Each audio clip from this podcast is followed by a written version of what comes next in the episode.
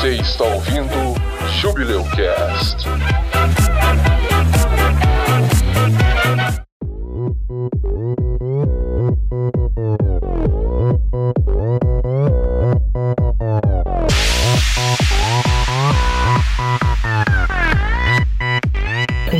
que você reconhece a bruxa? Você quer saber? Como? Você joga ela amarrada no rio. Se ela se livrar, ela é uma bruxa, aí você mata ela, e se ela afogar, ela é uma mulher inocente. E aí você matou ela de todo jeito. Não.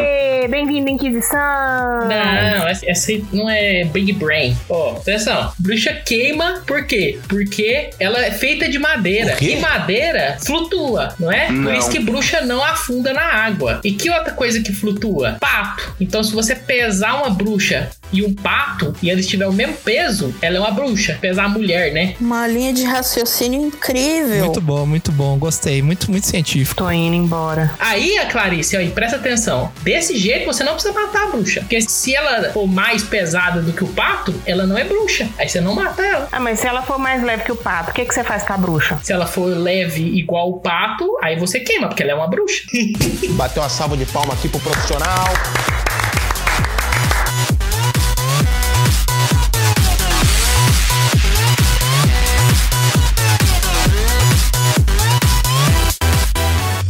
Clarice. Nossa, nossa, a Covid mata.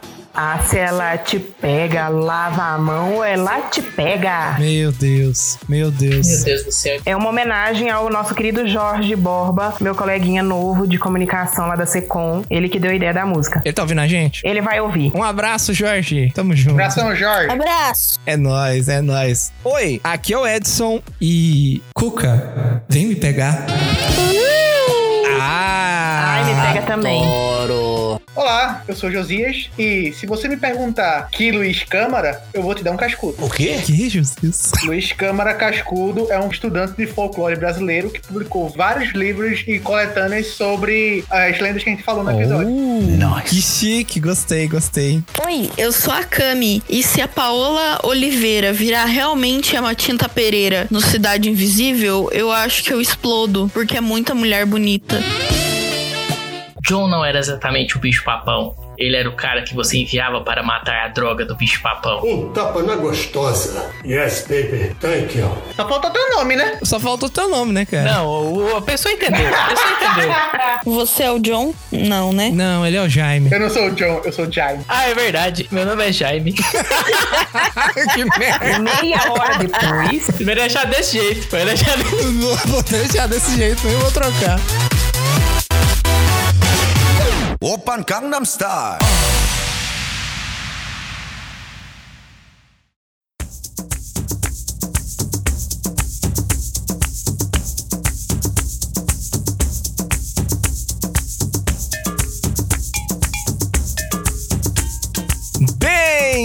Bem-vindos a mais um episódio do Jubileucast, o júbilo dos podcasts. E hoje vamos falar de folclore, vamos falar sobre uma série também que deu o que falar na internet nos últimos meses, nas últimas semanas aí. Eu não sei quando você vai estar ouvindo esse episódio, mas a série que a gente vai falar hoje é Cidade Invisível. Vamos aproveitar para falar de folclore brasileiro também, das lendas em que aparecem na série. Vamos falar do Saci, do Tutu, da Cuca, do Curupira. E a gente vai falar um pouquinho da série também, como que ela aborda esse tema tão famoso aqui dentro do Brasil, como que ela apresenta os personagens, como é a temática, como que os personagens fantásticos que aparecem na série, eles são apresentados. É uma ambientação um pouco mais séria, né? Menos colorida do que a gente vê na escola. E a gente também vai mostrar pra vocês um pouquinho da realidade do, do folclore, né? Como que as lendas que a gente vê ali surgiram, né? A história do Saci, como que ele era, as inúmeras versões que o Saci tem, as inúmeras versões que o Curupira tem. Um aviso pra você que tá ouvindo. Esse primeiro bloco, ele não vai ter spoilers. O bloco em que a gente vai contar sobre a série vai ter spoilers. Então, esse primeiro bloco que a gente vai falar sobre as lendas não vai ter spoilers. A gente pode até se referir brevemente aos personagens, mas não vai ter spoiler. No segundo bloco, em que a gente for falar da série, provavelmente terão spoilers, então estejam avisados. É, tá bom. Enterre o corpo seco, pegue o gorro do Saci e treine seu moonwalking, porque o episódio de hoje não vai deixar a Cuca te pegar. A não ser que seja Alessandro Negrini. Ah, essa aí pode me pegar mesmo. Pode. Me Adoro. pega. Cuidado com a cuca, que a cuca te pega, te pega daqui, te pega de lá.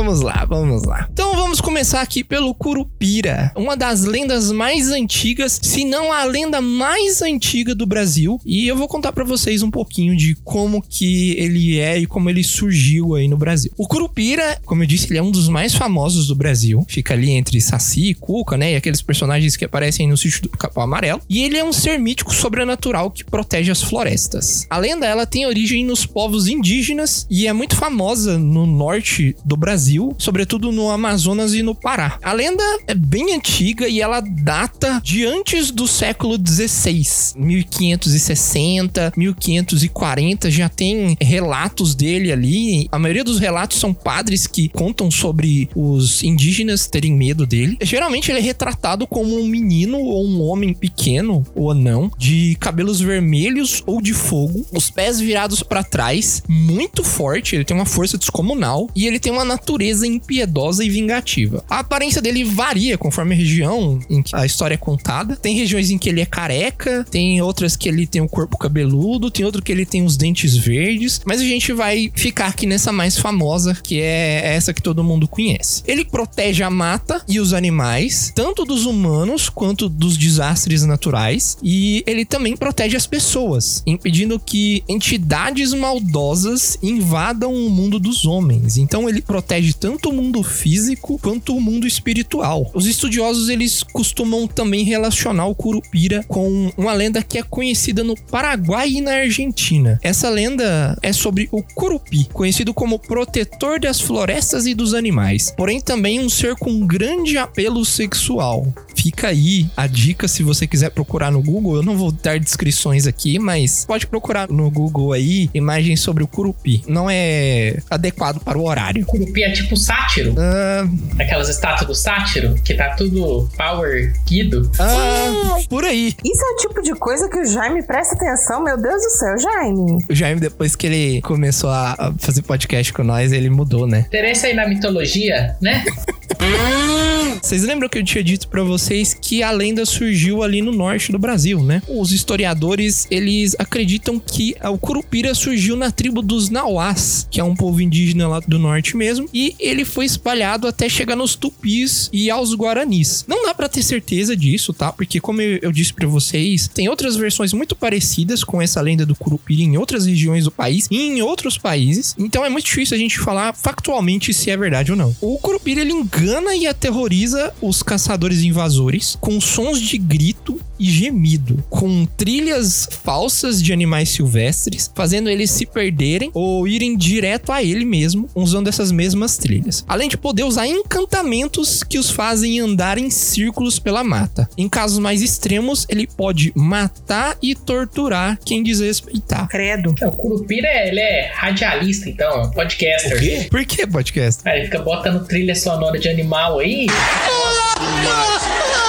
Então, mas esses casos mais extremos, esses negócios de caçadores e invasores, a gente pensa num cara com roupas europeias andando pela mata, não. Ele mata tanto indígenas quanto caçadores colonizadores, digamos assim, invasores europeus, assim. Ele não tem distinção, não. Ele mata todo mundo. Muitas vezes o Curupira ele é retratado como um justiceiro, defendendo a natureza, agindo de forma brutal com quem agride a natureza e maltrata a sua casa. Ele é temido tanto pelos índios, que oferecem flechas, penas e outros tipos de material que eles produziam antes deles entrarem na floresta, quanto pelos navegantes e colonizadores da época que sempre ofereciam fumo e cachaça para agradá-lo. Esses presentes, entre aspas assim, eles podem mudar, tá? Não é só colonizador que oferece fumo e cachaça e índio que oferece flecha, pena e outras coisas. Os colonizadores também podem oferecer essas outras coisas. Outra versão diz que ele rouba e enfeitiça crianças que desaparecem por sete anos e voltam depois de adultas quando o Curupira não tem mais interesse por elas. Mas isso aí é uma versão, é outra versão. Curupira é o Michael Jackson, cara. É, ele anda fazendo moonwalking, ué. E pega criancinhas. Ah, agora que eu entendi o negócio do moonwalk da Você abertura. é burro, cara. Que loucura.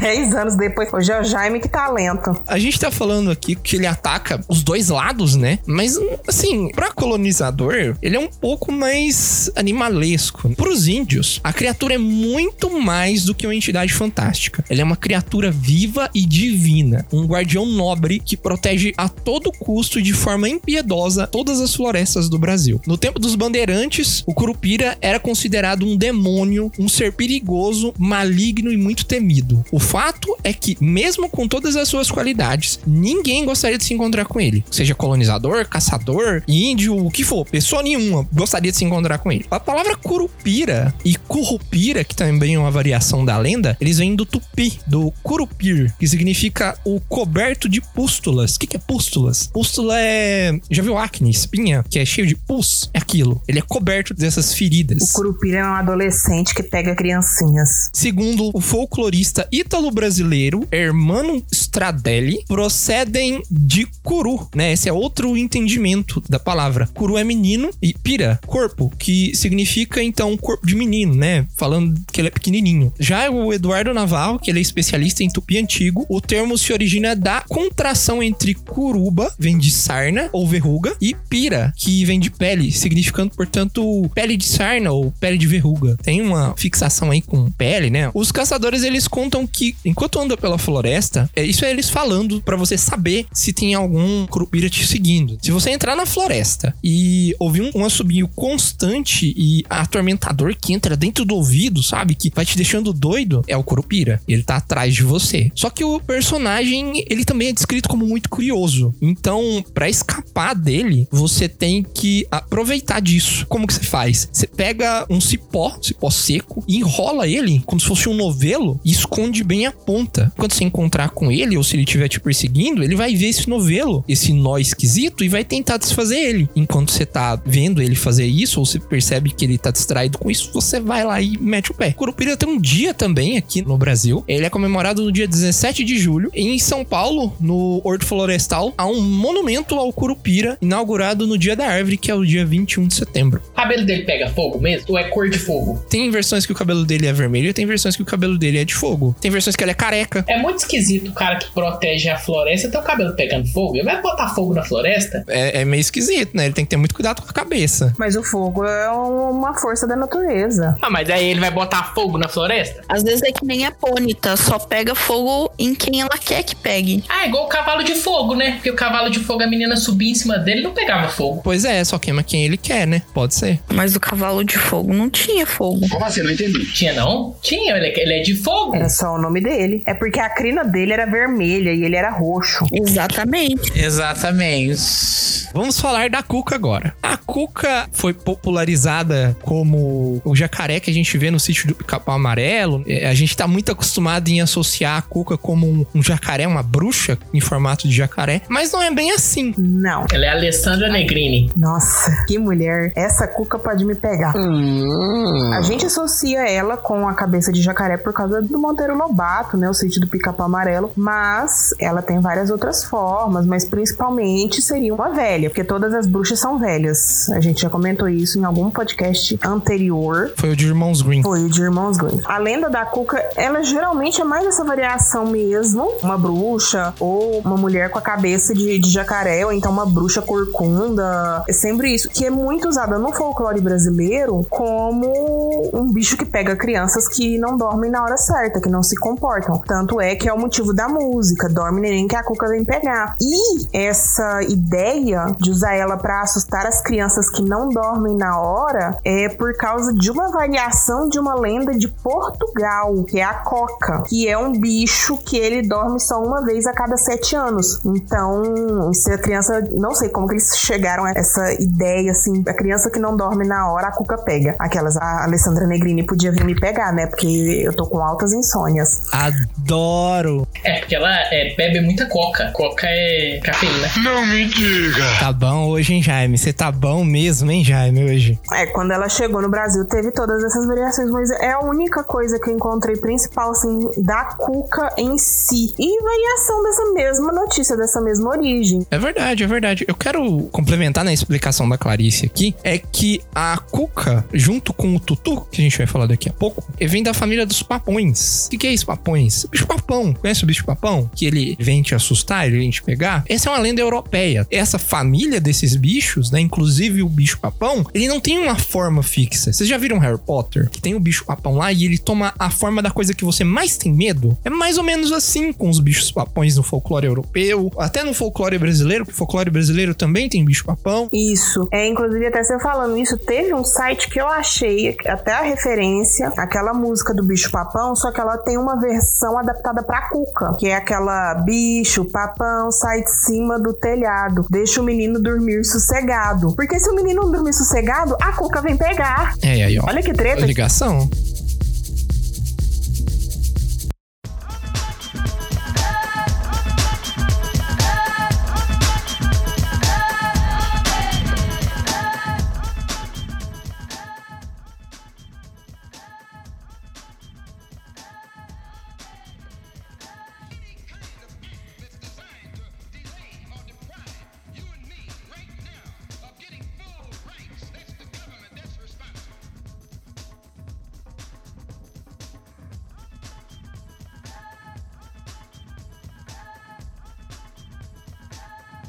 Vamos falar do Saci, ou talvez o Yaci, porque o Saci Pererê, ele tem duas origens. Uma delas é indígena, que é a original, que ele não seria chamado de Saci Pererê, ele seria chamado de Yaci Yaterê. É um protetor das matas também. A questão é que na cultura guarani, dos indígenas guarani, que são localizados mais ou menos no sul e no sudeste, tem os guaranis do Paraguai também, que eles conhecem bastante a história do Yaci Yaterê. E aí, quando veio pro Brasil, aconteceu o seguinte: os negros escravizados que vieram para cá, eles também tinham em algum dos países que vieram, né, uma das origens, também conheciam um menino que era protetor das matas, o um menino negro de uma perna só. E o que que acontece? Eles tiveram contato com os indígenas e conheceram o Yaci Yaterê. Com o passar do tempo, as duas histórias se misturaram e se misturaram mais ainda com algumas situações, por exemplo, os escravos estavam sendo muito açoitados, muito explorados, eles ficavam frustrados, naturalmente, né? Todo mundo ficaria. E aí eles aprontavam de noite, sabe? Tipo, dar nó no rabo de cavalo, fazer as coisas que a gente conhece popularmente como do Saci. E aí, quando alguém ia perguntar, não, foi o Yaci Yaterê. Só que eles não conseguiam pronunciar o nome Yaci Yaterê. Aí eles passaram a pronunciar Saci Pererê. E isso foi se misturando. E é curioso que o pessoal do Paraguai, os indígenas Guarani do Paraguai, eles não conhecem o Saci Pererê, eles só conhecem o Yaci Yaterê. E aí aqui no Brasil, logo do lado, a gente tem o Saci Pererê. Eu acho interessante comentar para os indígenas Guarani, o Yaci Yaterê, ele não é um folclore, porque o que caracteriza folclore é uma história que já foi contada e não se modifica. Para eles, o Yaci Yaterê ainda tá vivo, entendeu? Ainda é uma história, ainda é sagrado, ainda é real, ainda existe. Então os indígenas comentam muito sobre isso, sabe? Sobre essa questão de esses espíritos não serem tratados por folclore. Mas aí existem dois sacis. Eu gosto do Saci. Ele provavelmente é a mais famosa. Ele provavelmente é a lenda mais famosa do folclore brasileiro. É, eu tava dando uma lida, a Cami mandou uns textos e tal. E eu falei, vou pesquisar um pouco. E eu descobri que Saci, o nome Saci, ele também é um pássaro de cabeça marrom. Ele parece um João de Barro, mas ele tem um, as penas da cabeça dele são muito espetadas. Eu pensei que seria vermelho, mas não. O passarinho ele chama Matim Pererê ou Matim Perê ou Saci só. Os índios e pessoal da época quando essa lenda começou a rolar no século XVIII, começou a se referir também dessa forma pra lenda, né? Mas ele também é um pássaro. Inicialmente, ele tinha duas pernas também. Ele era retratado como um garoto negro, que usava a clássica roupa dele, mas ele tinha duas pernas e ele tinha um rabo. Provavelmente deve ser influência da igreja ou de pessoas mais religiosas, né? Pra relacionar ele com um demônio. E aí depois ele perdeu a perna. Ele perdeu a perna jogando capoeira. Isso é real. Tá? O quê? É real assim. A lenda conta. Uma das lendas. Isso, uma das lendas conta conta que ele perdeu a perna jogando capoeira e aí ele adquiriu o hábito de fumar, o famoso cachimbo, né? Isso é mais da influência africana, do, do saci, da cultura africana no saci. Ele aprendeu a fumar por causa que ele jogava capoeira? Sei lá, contam assim. Não sei se faz muito sentido, né? E olha uma curiosidade. Em Guarani, a palavra pererê é um termo pejorativo. Tipo, é como se fosse peidorreiro. Maravilhoso. Ah, porque ele anda em cima de vento. Caralho! Ele tem autopropulsão de vento. gostei, gostei. Ó, então deve, deve ser brabo. Eu acho que eu vou embora. Aquele redemoinho deve ser um fedor. Pensa na caatinga. Outra coisa legal de mencionar é que o Saci ele também recebeu muita influência da cultura de Portugal, do norte de Portugal mais especificamente, que tem uma outra criatura de um folclore internacional, de um folclore é, estrangeiro, que é o Trasgo. Eu lembro de ter visto o Trasgo em Harry Potter, outra referência a Harry Potter. Trago das masmorras, trago das masmorras. Isso, isso. Lá tem Trasgo também, só que o Trasgo clássico da cultura europeia, do folclore europeu, é um carinha pequeno, muito feio, que usa um gorro, conhecidamente, e ele gosta de pregar peça e fazer justamente o que o Saci faz, né? Trocar o sal e o açúcar na cozinha, deixar a comida das pessoas queimar, deixar o feijão queimar, pregar peças. Duende, né? Duende é assim, não é? Duende. Duendes e fadas são assim. Espíritos da natureza também. Isso, isso. Só que aqui, apesar dele pregar peça, os indígenas aqui do Brasil consideram ele um guardião também, como Curupira. Ele guarda as ervas e as plantas medicinais. E ele conhece as técnicas que envolvem essas plantas, que são usadas como tratamento ou medicamento. E ele tem uma função de farmacopeia. Que isso, cara? O que é farmacopeia? Farmacopeia é a arte de preparar e compor medicamento. Ou ser um livro que ensina isso. A farmacopeia também pode ser uma coleção ou catálogo ou repositório de receitas e fórmulas de drogas e medicamentos. Um receituário, um códice dessas receitas. É, é... Ele é muito ligado a isso. E ele é muito ligado com planta. Até na parte como ele nasce também. Porque é dito que ele nasce do broto de bambu. Né? Ele vive lá até os 7 anos no broto de bambu. E após esse tempo, ele vive mais 77 anos. Né? Que é tempo suficiente para atentar a vida de muita gente. Saci sabe das ervas boas. Nossa! Tem que pensar que. Olha o tanto de número 7 na história do Saci, a história da Cuca. Será que tem alguma coisa aí? Às vezes a gente vai ter sete temporadas de Cidade Invisível. Ah, não sei. Aí não sei. Seria cabalístico, mas eu não duvido. Outra prova aí que o Saci é tão próximo de planta e das ervas é que quando eles morrem, depois desses 77 anos, depois que eles saem do broto de bambu, eles viram cogumelos venenosos. Ou então uma orelha de pau. Não sei se vocês sabem o que é orelha de pau, mas é um fungo que dá na madeira, nos troncos de árvores que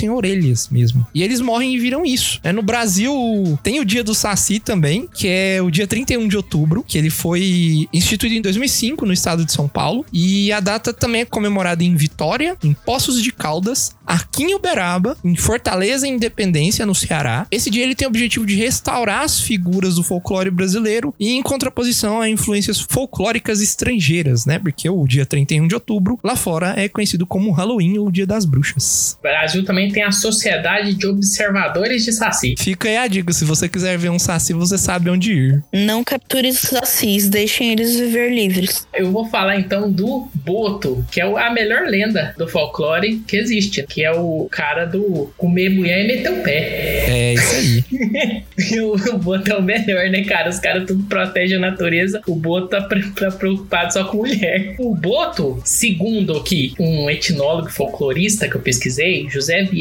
Couto de Magalhães, é, ele tem um livro que chamava O Selvagem, que é de 1876, e ele citava no livro dele o Uauiará ou o Yara. Eu acho que é isso. E esse ser, ele transformaria em Boto, e na versão tupi-guarani significa o Senhor e a Senhora das Águas. Lá nas palavras desse etnólogo, esse deus seria um grande amante das índias e surpreendia elas no banho. É, às vezes transformava na figura de um mortal para seduzir elas e trazer elas para debaixo da água, onde ele fazia o que tinha que fazer, né? Não fazia nada que tinha que fazer. Ele tava estuprando essas mulheres. Mas ele é o. deus grego. Os Zeus fazia muito isso. Então, tem essa lenda indígena, baseada do indígena, só que os estudiosos aí, eles acreditam que ele pode ter tido influência europeia, porque não existe lenda documentada do Boto antes do século 17, né? As únicas lendas que envolvem o Boto, registro assim de o Boto ser esse símbolo amoroso, né? Mais ou menos do século 19. Eles acreditam que, ah, beleza, tem uma base indígena, mas essa base indígena provavelmente sofreu influência dos portugueses, né? E até às vezes dos africanos. E aí o que, é o boto, né? Ele é esse cara, é um animal, né? Na verdade, ele é um cetáceo da família lá dos golfinhos. Segundo a lenda, né? Ele transforma-se em homem durante as noites de luar. Geralmente eles falam pode ser nas festas juninas, festa de Santo Antônio, festa de São João, festa de São Pedro, ou algumas versões é só uma festa mesmo que tiver acontecendo, né? Ele sai lá do rio, se transforma num homem bonito, que conversa bem, que, que seduz bem as mulheres, né? E leva elas para um lugar ermo, acompanha elas. Elas vão junto com ele porque ele é muito sedutor. Engravida elas. Depois é, de um tempo, nasce a criança. E essas crianças, geralmente, desse lugar que não se sabe quem é o pai, geralmente é conhecido como filho do Boto. Ritinha. Ritinha era filha do Boto. Temos mais de 5 milhões de jovens no Brasil que são filhos do Boto. Meu Deus. Boto, pague sua pensão. Por favor. Então, comumente ele tem predileção, né? Ele prefere mulheres virgens solteiras. Isso daqui dá uma cadeia. Essa lenda do Boto tem aquela noção também de ser alertando as mulheres, né, para não se envolverem com homens que não assumam compromisso com elas, que não case com elas, né? Então, você fala dessa história exatamente para alertar essas pessoas disso. Mas também existe versões em que o Boto também é um protetor de animais aquáticos. Tem várias lendas dessas que o ser folclórico ele é um protetor, o Curupira é protetor das matas, o, o Saci aí se falou que ele é um protetor das plantas, cuida de ervas e tal. O Boto ele é um protetor das criaturas aquáticas também. E ele resguarda embarcações também onde tenham mulheres, mulheres gestantes principalmente. Existe também uma versão feminina do Boto, chamada de Bota, que também existe essa, essa versão, né? É a bota? É, é bota ou é bota? Não sei. Pode ser botina também. Pode ser também. Mas a bota você calça. Não. Então, nessa versão feminina, o Boto, que ele se transformaria numa mulher também, para seduzir rapazes, levar eles pra água. Também existe essa lenda aí. Mas aí já é Yara, ué. Não, mas tem um do Boto feminino também. Então, tem dos dois. Existe aquela questão de ter influência europeia, até porque existe pros gregos, pros romanos, existia essa noção do golfinho como um símbolo de luxúria, geralmente relacionado ao culto a Afrodite. Também existe a questão do fetiche em cima do boto, que o boto ele nada de uma forma que parece o ato sexual, quando ele nada por cima da água assim, e ele também tem aquela Ai, meu Deus. uma relação meio fálica ali na forma dele. Então existe essa questão de o boto não necessariamente, mas o golfinho ter sido tratado no passado como um símbolo de luxúria, o que é próximo do como o boto é tratado hoje em dia. Então pode ter ligação, pode ter influência dessa cultura europeia que vem lá dos gregos, dos romanos. Uma coisa que eu não sei se tu comentou, Jaime, que estudos, não recentes, mas estudos comprovam que o sonar do golfinho, ele interage muito com o bebê, ainda dentro da barriga da mãe, porque ele faz como se fosse tipo... Ultrassom. As ondas conseguem conversar através de ultrassom, entendeu? Aí talvez esteja uma, uma certa relação, porque vamos supor aqui, uma mulher grávida tá indo se banhar e aparece um golfinho próximo à barriga dela, porque ele consegue se comunicar, digamos assim, através de ultrassom. Aí a galera pode fazer a analogia que o bebê é filho do golfinho, sabe? É, e outra coisa também, já que tem toda essa noção da luxúria associada com o boto, com os golfinhos, é muito comercializado lá o olho seco do boto cor-de-rosa, que serviria como um amuleto, assim, amoroso. As pessoas fazem uma simpatia com esse olho seco. Eu esqueci de falar que o boto tem um furo na cabeça, por isso que ele usa um chapéu.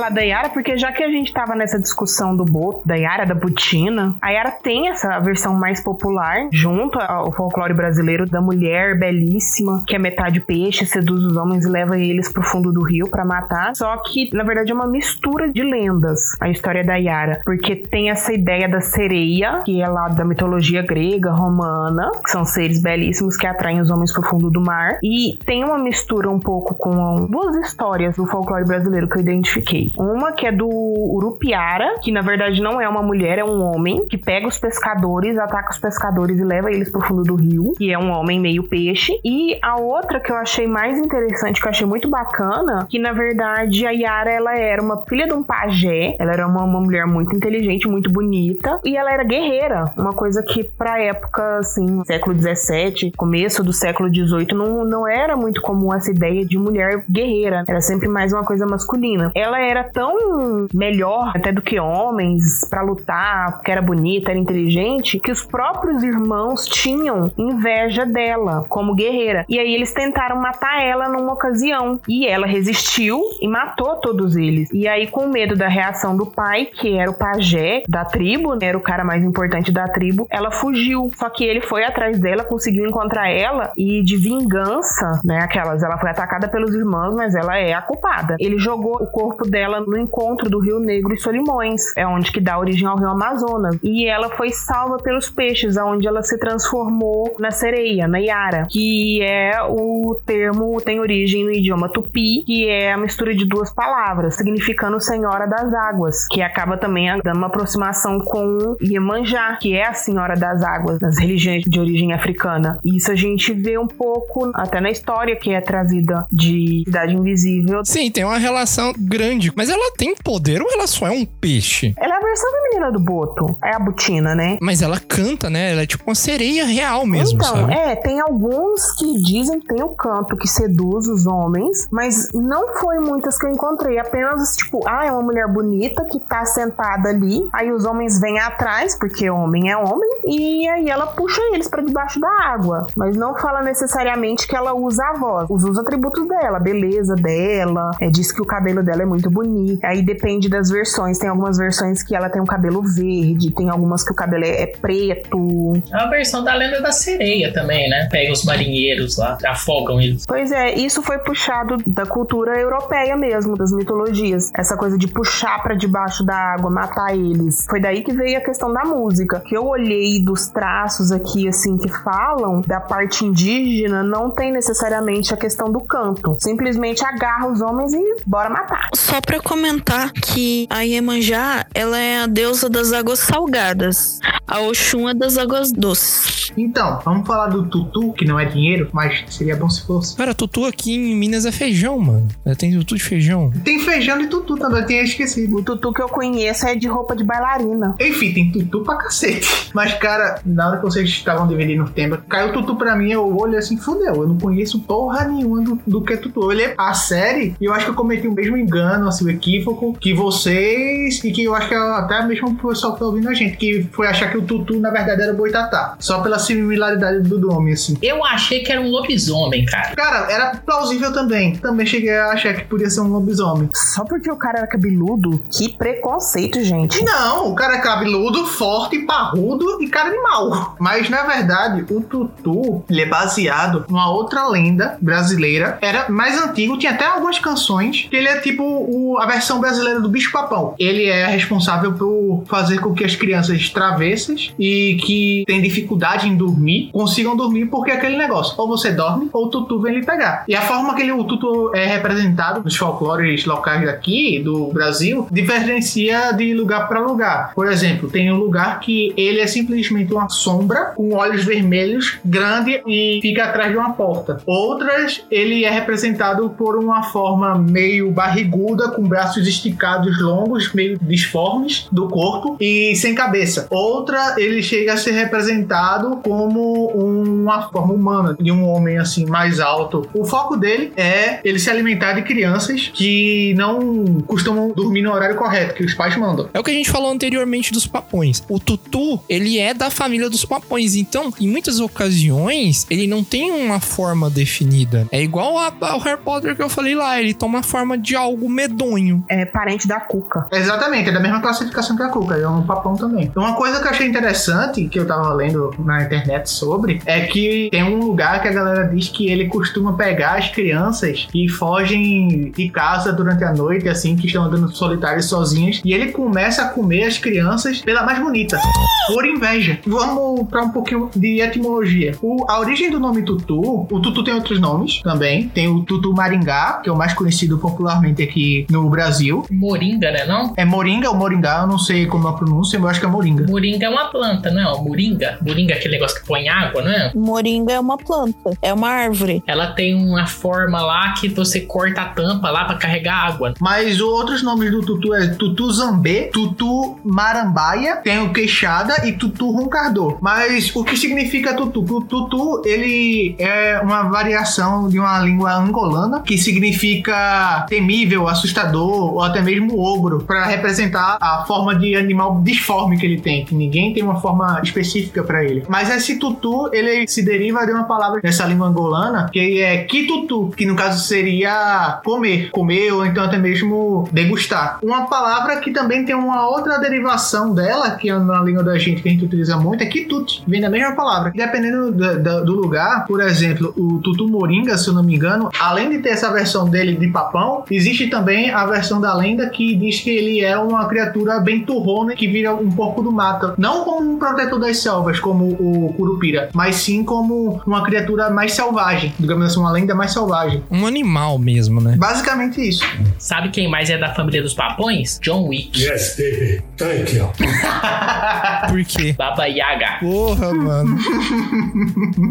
Pra você que tá ouvindo, a próxima entidade que a gente vai falar aqui é spoiler, tá? Vamos começar agora a área dos spoilers. Então, esteja avisado, prossiga por sua conta e risco. O antagonista da série é o Corpo Seco. E o Corpo Seco, ele é representado, né, geralmente por um homem que ele é tão ruim, tão ruim, que nem a Terra quer guardar o corpo dele. Fez tanta perversidade na vida, bateu em animais, sei lá, escravizou a própria mãe, xingava a mãe. Tem várias versões disso, que antes dela ser assassinada pelo filho, ela amaldiçoou ele. Quando ele morreu, a terra dele rejeita o corpo dele. Você enterra ele, ele sai, a terra expulsa ele e aí ele vagueia pelos lugares. Nem os animais também não comem a carne dele. Ele tá condenado a vagar pelo mundo aí sem descanso. Sai fazendo os gemidos dele como um morto-vivo normalmente faria. E o corpo seco, o que ele tá procurando? São pessoas para levarem o corpo dele até uma igreja para o padre benzer e livrar ele daquela maldição. Só que se alguém tentar fazer isso, se alguém tentar ajudar ele, ele dá um abraço nessa pessoa que suga a energia vital da pessoa e a pessoa morre, definha até a morte. Ele é um cara Ele não quer ser ajudado. ingrato, ele é ingrato. Tem outras variantes dessa lenda. Existe a variante, por exemplo, é narrada num artigo, né? Um artigo que eu li aqui que chama Crenças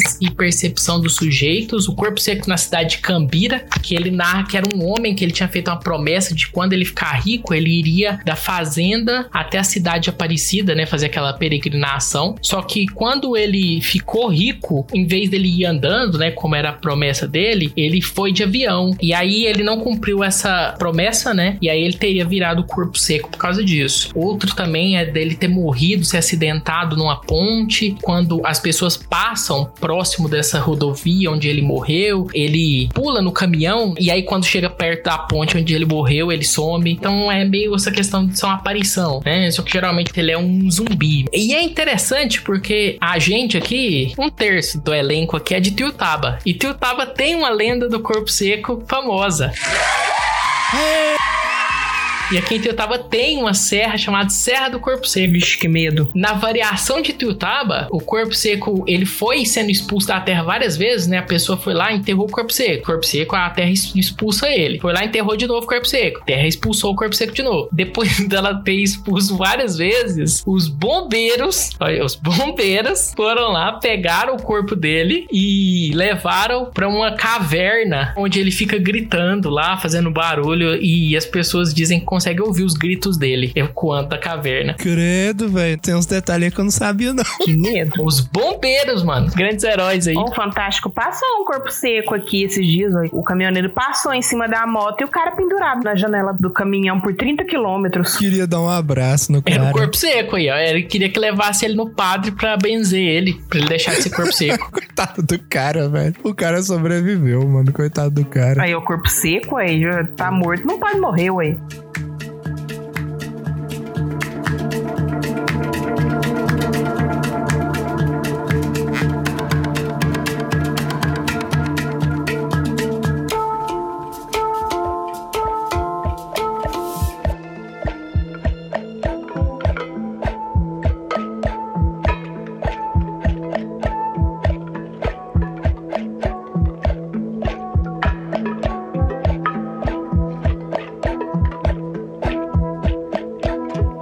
Agora, então, falar sobre a série, né? Cidade Invisível, que foi ao ar em fevereiro de 2021, né? Terminou de ir ao ar em fevereiro de 2021. Ela é uma ambientação um pouco mais obscura, né? Do que as lendas que a gente tá acostumado a ver na escola. É mais próximo das lendas originais contadas pela tradição oral. Cidade Invisível, ela traz pra gente uma ambientação moderna, atual. Acontece no Rio de Janeiro. E aí o personagem principal, que é o Eric, ele é pego nessa espiral de acontecimentos que coloca ele no meio de um mundo fantástico. Eu não vi isso. Como assim você não viu? É porque é cidade invisível, trouxa.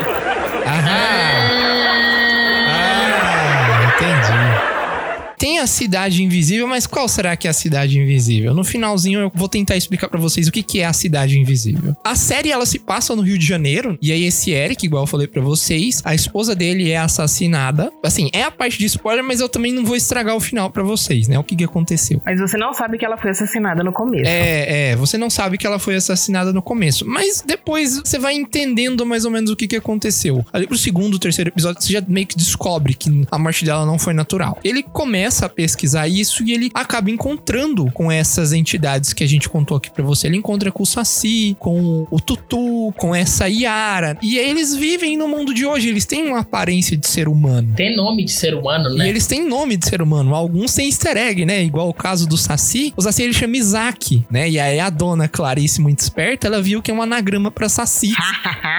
Deve ter algumas outras referências aí que eu não peguei. Mas, por exemplo, a Cuca chama Inês. o Boto chama Manaus. Manaus tá óbvio, né? Da onde que ele veio? O Tutu chama Tutu. É, o Tutu é o nome do bicho mesmo, né? Tutu, Tutu. É, Tutubarão. A Inês que eu não entendi. Por que, que ela chama Inês? Eu quero saber. Ah, a Yara chama Camila. Camila, não é? Não tem nada a ver também. O Eric, ele entra nessa história, nessa trama aí, e acha um boto morto na praia. É um boto cor-de-rosa morto na praia. Ele trabalha pra polícia ambiental e ele acaba tendo que ficar com o boto durante o dia, à noite, né? Um dia dentro da caçamba, da caminhonete dele. E aí, à noite, quando ele vai lá olhar, o boto vira um homem, né? E aí, a história toda começa. Eu não vou contar exatamente pra vocês aqui como que é. Eu recomendo muito vocês verem, né? Pra vocês perceberem o quanto a história é legal. É claro, não é uma história perfeita.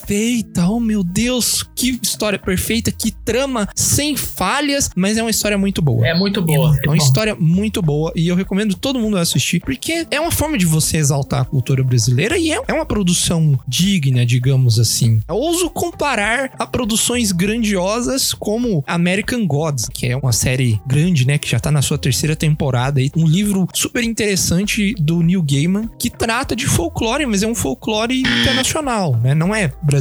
Seria mais mitologia, não folclore, sabe? No caso de American Gods. Certa resposta. Folclore é um conjunto de culturas populares que estão estáveis, sabe? E mitologia tem mais a ver com deuses, assim, tem mais a ver com, Religião. com religião. Jubileucast também é cultura. Jubileucast também é cultura, então. Mas assim, é bem similar também as duas produções. Quero saber o que vocês acharam da série. Vocês gostaram, não gostaram? Moon. Tem easter egg de Sailor Moon, caralho. Tem? Pior que tem. Sério, fiquei curiosa agora. Foi no susto, porque o que que acontece? A narrativa de Sailor Moon se baseia em guerreiras lunares. E tem um colar que a, a menina ganhou da mãe dela, a menina chama Luna. E esse colar de proteção que ela ganhou da mãe dela, é a proteção das guerreiras lunares, uma coisa assim, quase dei três mortais pra trás. O Edson olhou pra mim e eu falei assim, eu não acredito.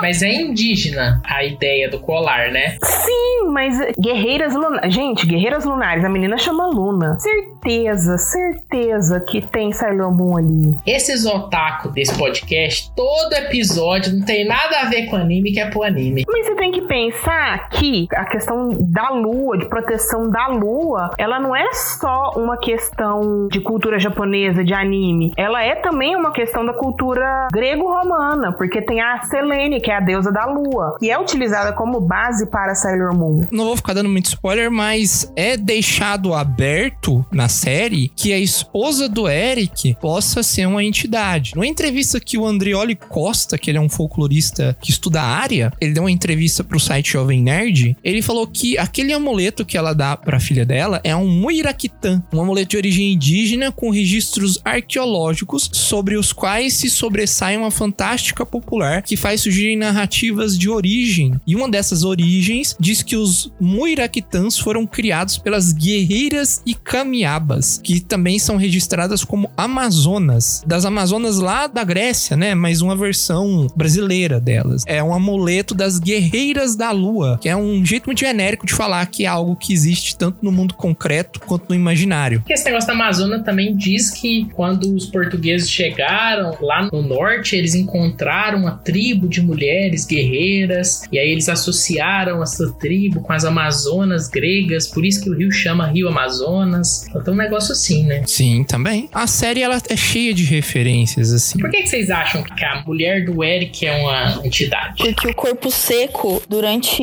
todo o decorrer da série, ele tá caçando somente entidades. Ele não suga a vida de pessoas civis, assim, comuns. E aí, ela é a primeira pessoa que fica exatamente no mesmo estado, sugada, que as outras entidades no decorrer da série, sabe? E ele não suga mais nenhum civil, só ela. Então existe uma suspeita, uma teoria, de que ela também seja uma entidade. O que eu pensei vendo a série é que o corpo seco queria matar só o Curupira. As pessoas entraram na frente dele e ele matou. Parece. Pois é, mas só entrou entidade na frente dele. É, então por isso que ele matou só a entidade. Não, entrou gente comum também. Que ele podia ter matado, ele não matou. E o Curupira não estava na mata naquele momento em que o corpo seco entrou na menina e matou a mãe dela. Tava testando os poderes ali. Só pelo rolê, né, Jaime? Acabou de voltar dos mortos aí, você tem que testar pra como é O, que, o que você é level capaz. 20 ganhou habilidade nova, tem que testar pra poder saber como Tava funciona. farmando, farmando XP ali na mulher. Porra, porra. Que aí não tinha nada, não tinha ninguém, não tinha motivo nenhum, sabe? Quem tacou fogo na floresta foi o, fazendeirão lá. O filho do corpo seco. Então não era o Curupira que tava tacando fogo lá. Aproveitar que a gente começou a falar do fazendeirão, só sou eu? Ou vocês também ficaram meio incomodados, tipo, a atuação marromeno do filho do fazendeiro lá como líder da empresa? Eu tenho uma ressalva a falar aqui. Você aí que tá acostumado, né, a assistir coisa internacional e tal, né? A gente vai lá ver a atuação do pessoal. Nem todos na série têm uma atuação memorável, tá? Muita gente lá é muito teatral. Por exemplo, o Eric, ele tem os momentos dele assim que ele, meu Deus, o que será que eu vou fazer agora? Eu não sei, ele pegou a minha filha. Não acho não, não Eu acho não não. sei, o que que vai acontecer? Por que, que você tá falando com a voz do cara lá do meme lá que você gosta, do Ken Reeves? Yes, baby. Não sei, cara, não sei. Thank you. O Eric, lá que é o, o Marco Pigossi, eu acho que ele é um dos melhores atores que tá ali naquela série. Sim, sim. Ele não é um ator ruim. Às vezes ele pode ser mal dirigido, mas esse problema é. Canastrão. É, esse problema ele se repete em outros atores. Isso não deixa a série ruim de maneira alguma. A gente tá acostumado a ver as coisas que são mais. Por exemplo, a gente vai ver um alto da compadecida que todo mundo lá é um puta ator e você consegue não prestar atenção nisso e você acaba assistindo uma série em que tem esses problemas, né? Probleminhas pequenininhos, pode às vezes chamar atenção, mas não é uma coisa que vai falar assim, estragou a história, acabou a história. Não, é legal. A história é muito legal. Toda a ideia, que é muito parecido com American Gods, das entidades, né? No caso do American Gods são deuses, mas no caso da Cidade Invisível são entidades. eles vivem de uma maneira para viver em, em harmonia com a cidade. Harmonia, sim, entre aspas. Pra eles conseguirem sobreviver lá. E eu achei isso muito interessante. Os caras mandaram muito bem, né? A Cuca ser dona de um bar, o Saci, ele viver nas ruas, né? Pegando as coisas que aparecem para ele, sendo malandro e tal. Eu achei isso muito legal. O Curupira ser um catador. Não, mas o Saci, ele era malandro, assim, ele tava lá na, na ocupação. Eu entendi, não é porque ele não conseguia ah, um outro emprego, não conseguia fazer alguma coisa lá, é porque ele tava cuidando do Curupira.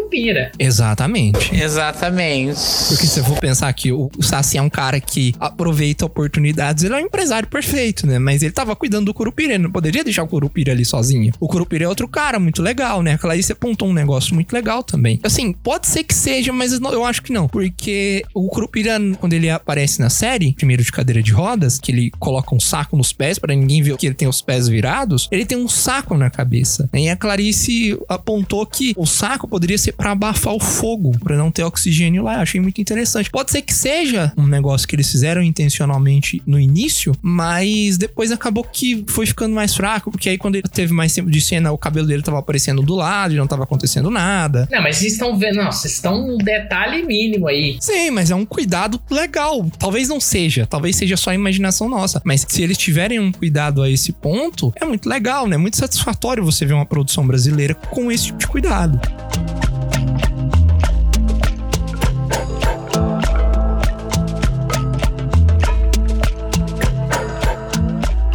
Acho que aquele negócio que falou das atuações é porque tem uma coisa que no Brasil os caras eles leem o texto exato, certinho, né? Com as palavras corretas, sem sotaque. Um negócio meio globo, assim. E é esquisito, os caras são tudo Rio de Janeiro, carioca, né? Eles tinham que ter um sotaquezinho ali, não tinha não? É, isso incomoda um pouco. É que existem tipos de linguagens diferentes de atuação. Então, por exemplo, o Alto da Compadecida, ele não usa um tipo de atuação com método Stanislavski realista. Ele usa um estilo de atuação mais teatral, mais caricato, entendeu? Os personagens, as expressões faciais deles são diferentes. A forma como eles se comunicam é diferente. Tudo, sabe? A expressão corporal deles é diferente. Existem essas questões. Cidade Invisível deixa desejar nesse ponto? Deixa. Tipo, Jaime tava falando ali que eles falam tudo muito corretamente.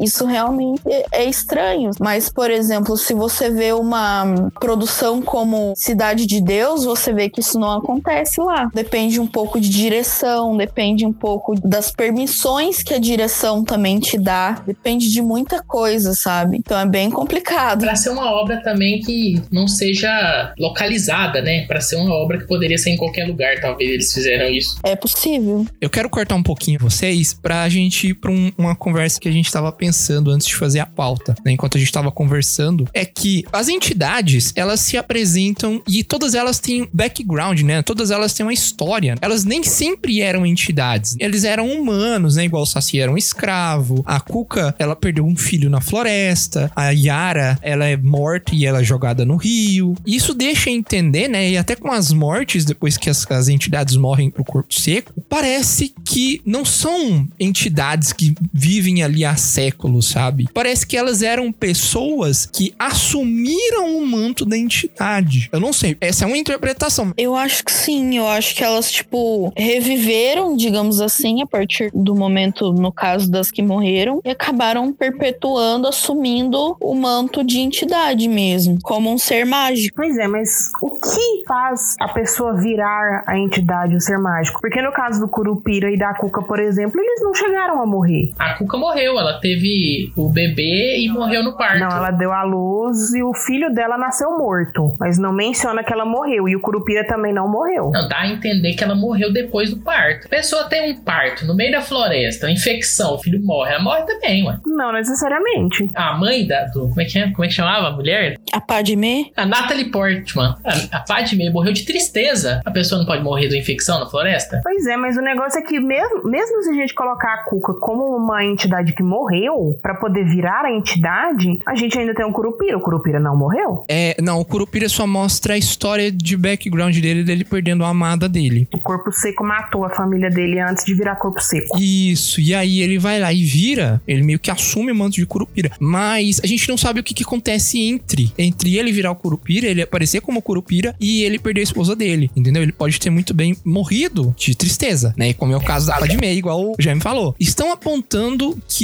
vão explicar isso na segunda temporada, porque a segunda temporada já está confirmada. Ela foi inclusive confirmada pelo Marco Pagliossi, que é o Eric. O quê? Marco o quê? Marco Pagliossi. Não. Pagliossi, não é? Pigossi. Pigossi. Pigossi, Pigossi. O Marco Pigossi, ele confirmou a segunda temporada da série. Só que a morte dele também, no final do último episódio, olha aí, ó, spoiler, dá a entender que depois, no final que ele morre, os caras falam assim: ah, agora ele é uma entidade também. Então a morte parece que é o caminho de entrada pra virar entidade. Então, não mostraram, né? É verdade, não mostraram. Mas a gente também não sabe, porque eles não pararam pra explicar isso. Ele virou o Curupira a hora que ele viu a família dele morta. Ele não levou golpe nenhum, tipo, ele tava gritando lá de choque, e aí ele virou o Curupira. Se for só isso, ele é exceção. Morrendo ou não morrendo, gente, eu acho que a gente só vai descobrir na segunda temporada como é que eles se transformaram direito. E o Eric vai ser o quê? Qual que vai ser a entidade que o Eric vai ser na segunda temporada? Então, ninguém sabe, cara. Ele é filho do Manaus, né? Ele é filho do Boto. Mas será que ele vai ser o Boto? Porque eu imaginei que eles deixaram o segundo filho do Boto ali pra ser o Boto. Eles não vão colocar o personagem principal pra ser o Boto. Porque o Boto, ele é só o- a entidade do mulher e meter o pé. Não vão botar o, o principal como Boto, velho. Então, mas aí o que que acontece? Não, o problema não é só ele ser filho do Boto. Qual que é o poder do Boto? Ser cheiroso? O problema é que a mãe dele parece ter alguma relação com essas entidades. Ah, não, a mãe dele é, foi seduzida pelo Boto, velho. Se eles quiserem transformar ele em outra coisa que não seja um boto, né? Pra ele não virar um, um mamíferozinho nadando ali na água, eles têm abertura pra fazer outras coisas, entendeu? Os poderes do Eric ia ser ser cheiroso, ser bonito e é isso? Falar bem? Ele é ele, é ele então. Ele mesmo. É, é, o- Ah, mas ele já é bonito, não precisa de ajuda, Eu não. acho que ele deve peidar fedido. Ele peida fedido, no mínimo. Qual entidade que vocês acham que vai ser? Tem que ser uma entidade ligada à água. Não sei. Eu acho que esse negócio do Boto e dessas entidades vão falar tudo na segunda temporada. Mas tem uma coisa aqui que eu posso explicar pra vocês aqui pra gente fechar. Que é, por que, que é cidade invisível? Porque que cidade é essa aqui invisível? Será que é Rio de Janeiro que não aparece direito, que não mostra um prédio em Rio de Janeiro? Talvez. Mas eu acho que cidade invisível é a floresta. É a cidade, as pessoas que moram nessa cidade invisível, é as entidades que originam de lá, né? O Boto, a Cuca, o Saci, todos esses bichos que estão lá. Então a cidade invisível não é o conjunto dos personagens e sim a floresta. São casas ali que você não enxerga. As pessoas normais só vão enxergar árvores e mata e essas coisas. Pode ser que seja outra coisa, mas se você tiver uma sugestão ou qualquer coisa assim, você que tá ouvindo sobre o que é a cidade invisível, manda pra gente. Você esbarrou no que eu acho que é Cidade Invisível, mas você falou que na verdade não é. Eu acho que a Cidade Invisível é a referência justamente aquilo que a gente não vê, que são essas criaturas, que são essas entidades. Elas estão ali no nosso meio e a gente não vê elas. Tanto é que quando surgiu as primeiras conversas de Cidade Invisível, na verdade, eu achei que tava fazendo referência a pessoas em situação de rua, que são pessoas que geralmente são invisibilizadas na nossa sociedade. Você não vê a pessoa que tá ali na rua, você passa reto, você não vê. Você vê, tipo assim, quando te incomoda. E seria a mesma coisa com essas entidades. Você não vê elas, elas estão ali no seu dia a dia. Você pode passar do lado de uma entidade, você não saber quem que é. Eu acho que é essa referência. Concordo com a Clarice. Dois dos personagens eram moradores de rua, tem que lembrar. Não, e aí a gente tem dois personagens que estão nessa situação, né? Que é o, o Saci ali, o malandro morando ali na ocupação e o Curupira. E a única coisa que eu quero deixar antes de fechar pra eu não esquecer é que a abertura de Cidades Invisíveis me lembra muito a abertura Abertura de Westworld, a proposta veio muito parecida, inclusive o fundo, assim, lembra muito. Eu achei muito foda, muito foda mesmo, ficou muito boa a abertura. E dá altas dicas, assim, do fim da série. Ficou muito bem feita. Parabéns. Parabéns.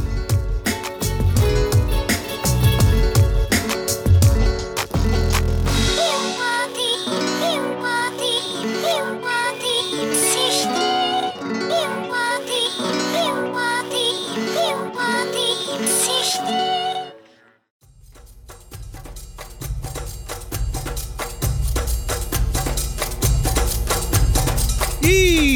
É isso, pessoal. Esse foi mais um episódio do Jubileu Cast. Espero que vocês tenham gostado. Muito obrigado por você ter ouvido até aqui. Se você gostou, não deixa de deixar o seu like onde dá para deixar seu like, compartilhar onde dá para compartilhar, mande para os seus amigos, mande para quem você acha que vai gostar de ouvir esse episódio. Se você tem alguma sugestão sobre o tema que a gente falou hoje, se tem algum easter egg que você pegou e a gente não falou aqui, manda pra gente. Você pode mandar no site, no formulário do site ou no bico do corvo contato gmail.com, junto com sugestões sobre outros temas. Se você quiser que a gente fale sobre outros temas, sobre outros assuntos, sobre outras séries, filmes, jogos, livros, quadrinhos, manda pra gente que a gente fala aqui. Quem sabe se a sua sugestão for boa o suficiente, a gente faz um episódio baseado nela e te cita aqui também, né? Mesmo que a gente não faça um episódio baseado na sua sugestão. Não deixe de nos seguir nas nossas redes sociais. Todas elas são arroba Corvo do Bico. A gente tem Instagram, Facebook e Twitter. É, recentemente a gente conseguiu passar o marco de 2 mil seguidores no Instagram. Acessem o site também. O site, junto com as redes sociais, é atualizado diariamente. O site tem cinco notícias diárias. As outras redes sociais, Twitter e Facebook, também tem cinco, mas no Instagram é só uma, por causa do algoritmo do Instagram, que não a- favorecem a gente publicar cinco vezes por dia lá. E é isso. Espero que vocês tenham gostado. Um grande abraço. Tchau.